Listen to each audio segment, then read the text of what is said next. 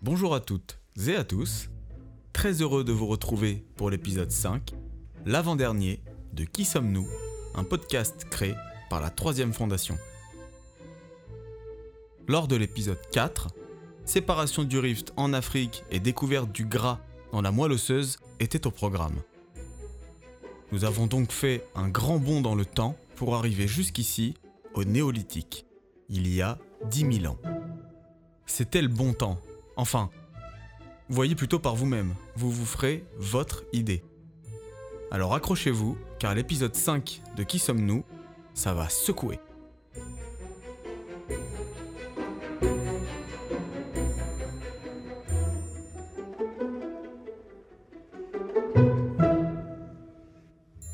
Il y a 10 000 ans, le climat change. L'ère glaciaire se termine, donc il fait plus doux. Alors vous allez me dire, super, il fait meilleur, c'est mieux. Sauf que les forêts repoussent et les troupeaux disparaissent. Et là, que faire? Ils ne pouvaient pas revenir en arrière et se mettre à manger des feuilles, pas possible. Ils avaient perdu le. C'est arrivé assez rapidement, donc ils étaient incapables de revenir au stade de monter dans les arbres et monter des feuilles. Et donc, euh, encore une fois, l'espèce humaine aurait pu disparaître parce que le- le- leur mode de vie était menacé par le changement climatique. Dans une forêt, il y a très peu de, choses à manger en bas. Il n'y a que les girafes qui arrivent à manger en haut. Il n'y a pas beaucoup d'herbe dans une forêt. Donc, donc ils, étaient, ils, auraient pu disparaître aussi parce qu'ils n'avaient rien à manger. Donc ils ont dû inventer une autre nourriture. Et cette nourriture, été quoi? Qu'est-ce qu'il a inventé? Donc il y, a, il y a 10 000 ans. Ça, c'est ce qu'on a appelé la révolution néolithique. En fait, ce qu'ils ont inventé, c'est l'agriculture. Ils ont domestiqué les plantes. Avant, les chasseurs-cueilleurs, ils n'avaient rien domestiqué du tout. Ils chassaient, ils ramassaient ce qu'ils trouvaient, les champignons, tout ça, mais euh, ils cultivaient rien. Et du coup, ce qu'ils ont inventé, mais pour pas mourir de faim, ils ont dû inventer l'agriculture. Après, si je vous pose la question, euh, si vous, euh, vous avez eu le choix de vivre entre soit dans une tribu paléolithique, donc chassaient, chasseurs-cueilleurs, soit dans une tribu, euh, un petit village néolithique, qu'est-ce qui a priori, qu'est-ce que vous auriez préféré? Alors, je vais vous faire une autre description de la différence qu'il y avait entre les hommes du paléolithique et donc les hommes du, euh, néolithique. Les hommes du paléolithique, ils faisaient en moyenne 1m80. Les hommes du néolithique, ils faisaient 1m50. Les hommes du paléolithique, quand on regarde leurs ossements, ils n'avaient jamais de famine. Les hommes du néolithique, ils étaient bourrés de famine. Les hommes du paléolithique, ils étaient jamais malades. Les hommes du néolithique, ils sont perclus de maladies. Les hommes du paléolithique, ils sont tous égaux entre eux. Les hommes du néolithique, il y a des maîtres et des esclaves. Et quand on regarde les ossements des esclaves, on voit que euh, euh, ils, ont tous les os brisés à force de, trop travailler. Est-ce que ça vous fait réfléchir une seconde sur le paléolithique et le néolithique ça? Est-ce que le néolithique vous paraît finalement une si bonne affaire que ça? Finalement non. Un autre point, est-ce qu'il y a certains d'entre vous qui font du jardinage? C'est quand même, bon, c'est amusant de faire du jardinage, mais c'est quand même beaucoup de travail. C'est-à-dire que le, jardinage, le jardinage, on met une graine, euh, et puis on va récolter plusieurs mois après. Donc euh, ça veut dire qu'il faut quand même rester à proximité. Moi, ça m'est arrivé dans, mon jardin, j'avais une récolte de maïs là, et puis euh, euh, le soir, je dis tiens, super récolte. Et le lendemain matin, il n'y avait plus rien parce qu'il y avait un sanglier qui était passé. Euh, L'agriculture, euh, c'est pas évident. Et des fois, il pleut pas. Alors en plus, vous, faites du jardinage avec des outils en fer. Vous croyez que vous avez des outils en fer à l'époque? Mais allez faire, du jardinage avec des outils en pierre. hein. Les, outils, c'est, c'est pas l'époque néolithique. hein. Les outils, ils ont été inventés par les hommes du paléolithique. hein. Parce que les hommes paléolithiques, ils avaient beaucoup d'outils et notamment ils chassaient. euh, donc ils, avaient des lances, ils avaient des flèches, etc. Mais essayons de comprendre qu'est-ce qui s'est passé au juste. Là, je fais une description des hommes du néolithique qui est, qui est pas sympa. Mais euh, qu'est-ce qui s'est passé au juste? Essayons de comprendre un peu les choses. Il d'abord le fait, quand on passe du paléolithique au néolithique, on change d'alimentation, on est d'accord. Donc euh, on a une alimentation qui devient principalement basée sur les céréales. Donc pas très riche en protéines. Donc, donc du coup, il, commence à y avoir euh, beaucoup, de, beaucoup de, carences alimentaires. On sait que ces hommes-là, du néolithique, après avoir domestiqué les plantes, ils ont domestiqué les animaux. Pas très longtemps après. Ça se comprend. Les premiers animaux qu'ils ont domestiqués, ça a été, euh, je crois que c'est la chèvre, le mouton, enfin des choses comme ça. Ils ont domestiqué euh, au cours du temps le cochon, la poule, le lapin, enfin voilà, tout ce qu'on appelle les animaux domestiqués. Alors, quand vous avez les animaux domestiqués, si vous avez par exemple un troupeau de chèvres ou un troupeau de moutons, il faut s'en occuper. Il faut les surveiller. Parce qu'il y a les loups qui traînent et donc il faut, quand même, il faut quand même les. La nuit, le loup peut venir et il va manger les moutons. Donc en fait, le berger, il est forcément très proche de ses bêtes. Euh, le berger, la nuit, il, dort au milieu de ses bêtes pour les protéger, pour pas que le loup vienne pour les manger. Ce qui s'est passé à ce moment-là, c'est que, vous savez, on a tous des petits, euh, des petits microbes. Par exemple, euh, bah, de temps en temps, vous attrapez des rhumes, je suppose. Vous avez des otites, enfin des petites maladies comme ça. Bon, ça pas forcément des maladies très graves, et qui sont créées par des virus ou qui sont créées par des bactéries. On dit que ce sont des, pathogènes endogènes, quoi. Ils sont habitués à vous. Mais si jamais ces micro-organismes, ils vont, ils vont dans une autre espèce qui les a jamais vus, eh bien là, ça peut être extrêmement grave. Ce qui s'est passé avec, avec le gibier, enfin pas le gibier, mais les animaux domestiqués, c'est que l'homme, il a attrapé les maladies des animaux. Parce qu'il vivait, il dormait avec eux, pour ainsi dire. Et donc, euh, ils ont attrapé la peste, le choléra, la fièvre jaune, la tuberculose, enfin, toutes les maladies infectieuses qu'on connaît, elles sont venues des animaux. Tout récemment, est-ce que vous connaissez un, un dernier pathogène, un virus, qu'on a attrapé qui venait d'un animal? Le Covid. Le Covid, c'est le dernier de la liste. hein. Il y en a eu plus de 100 avant.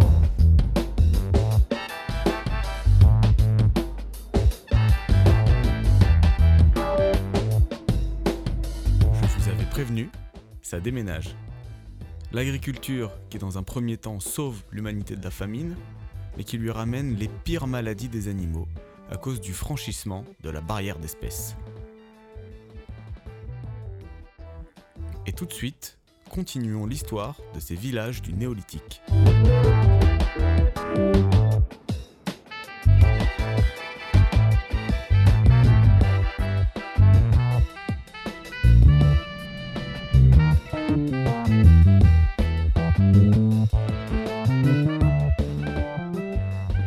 Donc en fait, ces petits villages-là, il n'y avait rien de terrible, hein, parce que des maladies comme s'il en pleuvait, vous allez me dire, bah, c'est quand même extraordinaire, quoi. Euh, Là, Daniel, euh, tu nous décris un monde euh, de petits villages, euh, ils n'ont rien à manger, ils sont bouffés par les maladies. Comment ça se fait que, à leur tour, ils n'ont pas disparu?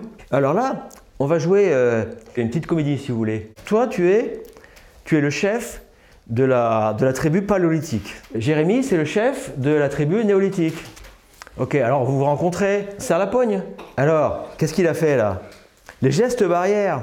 Les gestes barrières, il t'a contaminé. Alors, sauf que Jérémy, lui, lui a survécu parce qu'il a déjà attrapé les maladies, donc il meurt pas. Mais toi, t'es un adulte, hein, t'es le chef de la tribu. Toi, huit jours après, n'en parle plus. Bah, du coup, tous les, adultes meurent, pour ainsi dire. Et donc, il reste les deux enfants.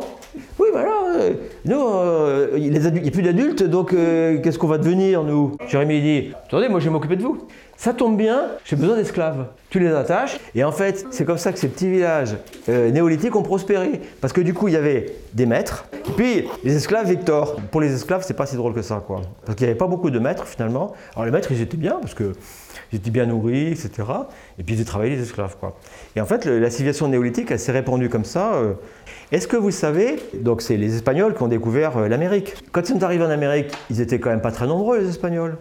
Il y avait quand même beaucoup d'Amérindiens. C'était peuplé, hein, l'Amérique latine, très peuplé. Comment se fait-il que, que quelques centaines d'Espagnols ont réussi à conquérir un territoire immense En fait, l'arme principale euh, qu'ont eu les Espagnols pour en fait vaincre les Indiens, c'est les germes pathogènes. De la même manière que, que Jérémie, il a réussi à, exterminer la bande euh, d'Antonin, euh, les Espagnols sont arrivés, ho, ho, et donc ils ont amené des, des maladies très graves comme la variole, etc. En Amérique du Nord, pareil, on a exterminé tous ces peuples avec en fait les bactéries. Est-ce que vous savez qu'aujourd'hui encore, au fin fond de l'Amazonie, il y a les derniers petites tribus de chasseurs-cueilleurs? C'est interdit d'aller leur parler. Pourquoi? Allez, on va les tuer. Nous, les maladies, c'est nous qui les avons, quoi. Donc, du coup, ça s'est étendu comme ça. Et, et ce qui caractérise les sociétés néolithiques, c'est une inégalité sociale. Il y avait des gens très riches et des gens extrêmement pauvres qui étaient les esclaves.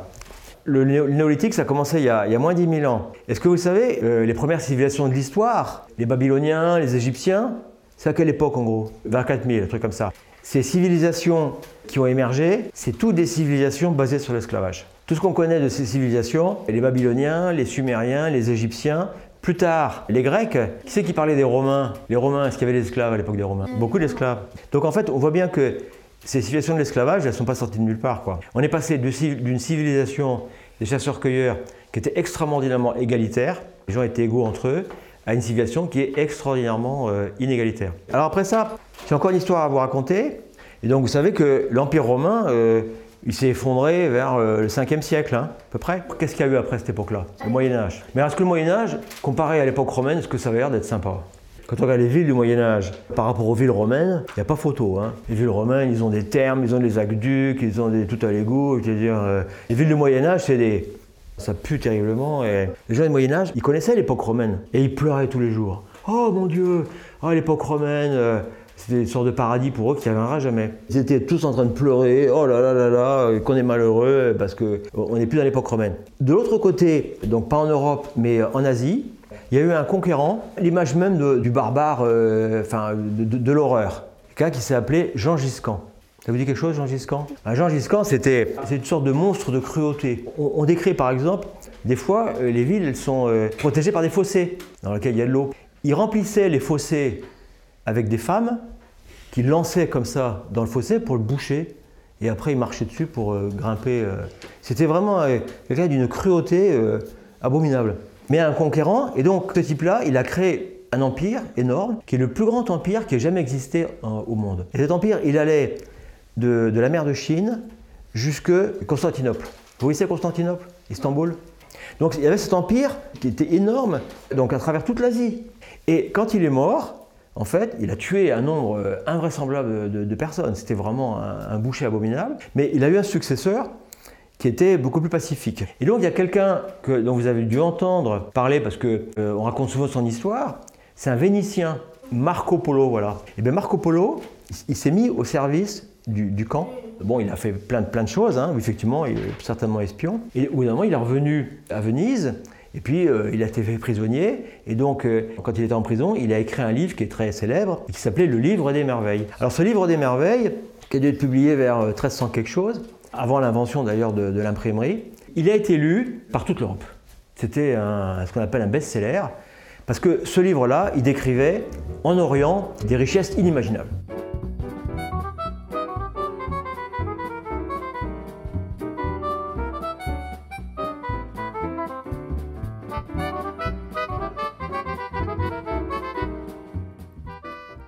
esclavagisme, génocide et inégalité sociale, le néolithique a comme un air de déjà-vu, de quelque chose de plutôt actuel, vous ne trouvez pas?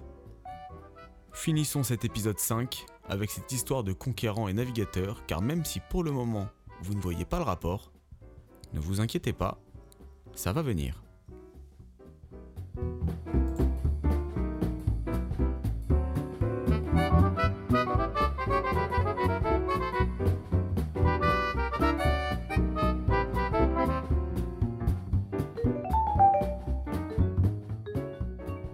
Toutes les pages, c'est des montagnes d'or par-ci, des montagnes de diamants par-là. Et les Européens disaient Oh, faut y aller, quoi, il faut se servir, c'est vraiment euh, pays de cocagne, il faut qu'on y aille. Le problème, c'est comment faire pour y aller, quoi. Parce que dans l'intervalle, les routes qui menaient vers, vers l'Asie, elles avaient été euh, coupées par les Arabes.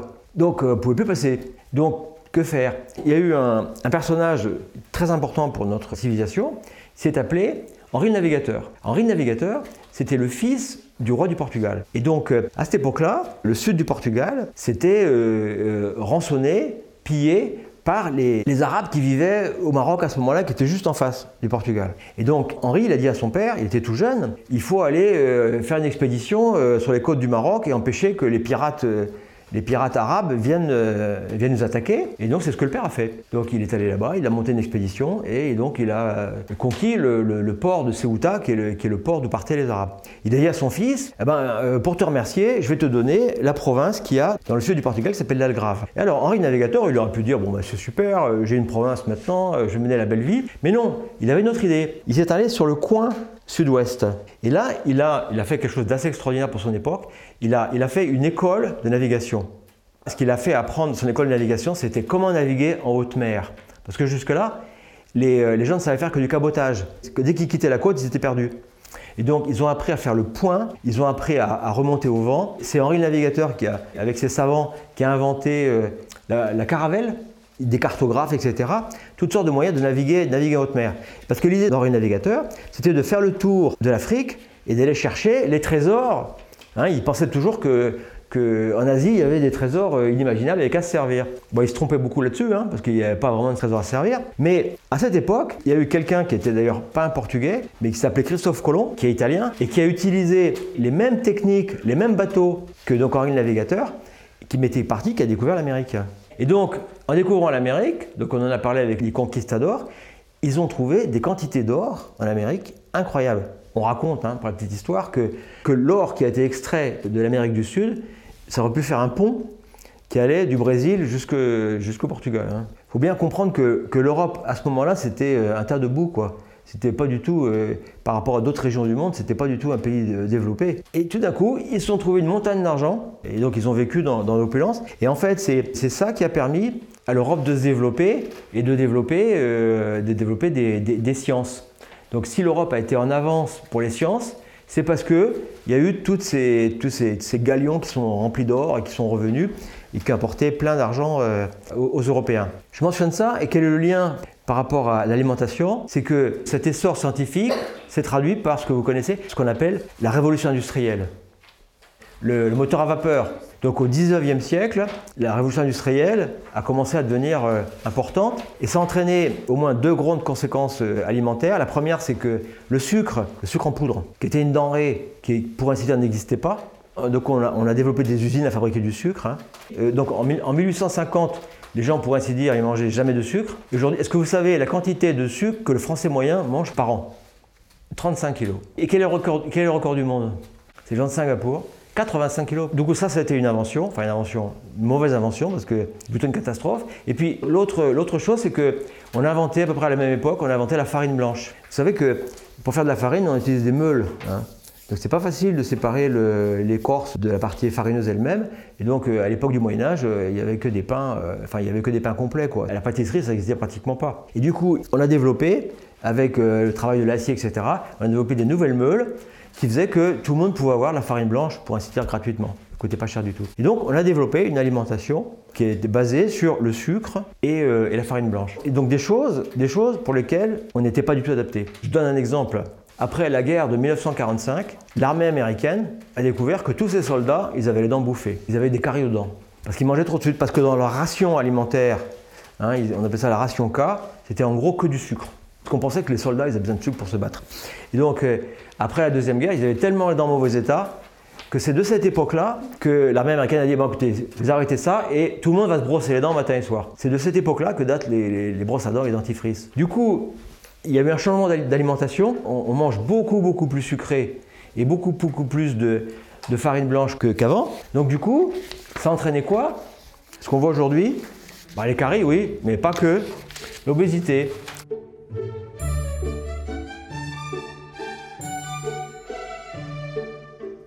L'épisode 5 de Qui sommes-nous? C'est terminé et nous nous approchons à grands pas de la fin de ce podcast. Ne me dites pas comment ça déjà, car nous avons parcouru quand même quelques millions d'années.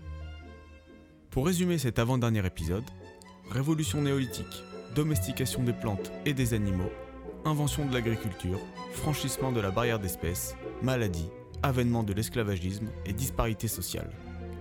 Ça fait beaucoup. Je vous laisse réfléchir à tout ça en attendant le dernier épisode de Qui sommes-nous, où il sera question du lien entre maladies métaboliques et notre alimentation. Comme d'habitude, on se retrouve sur troisièmefondation.org. D'ici là, évitez de manger trop de sucre, portez-vous bien et je vous dis à bientôt.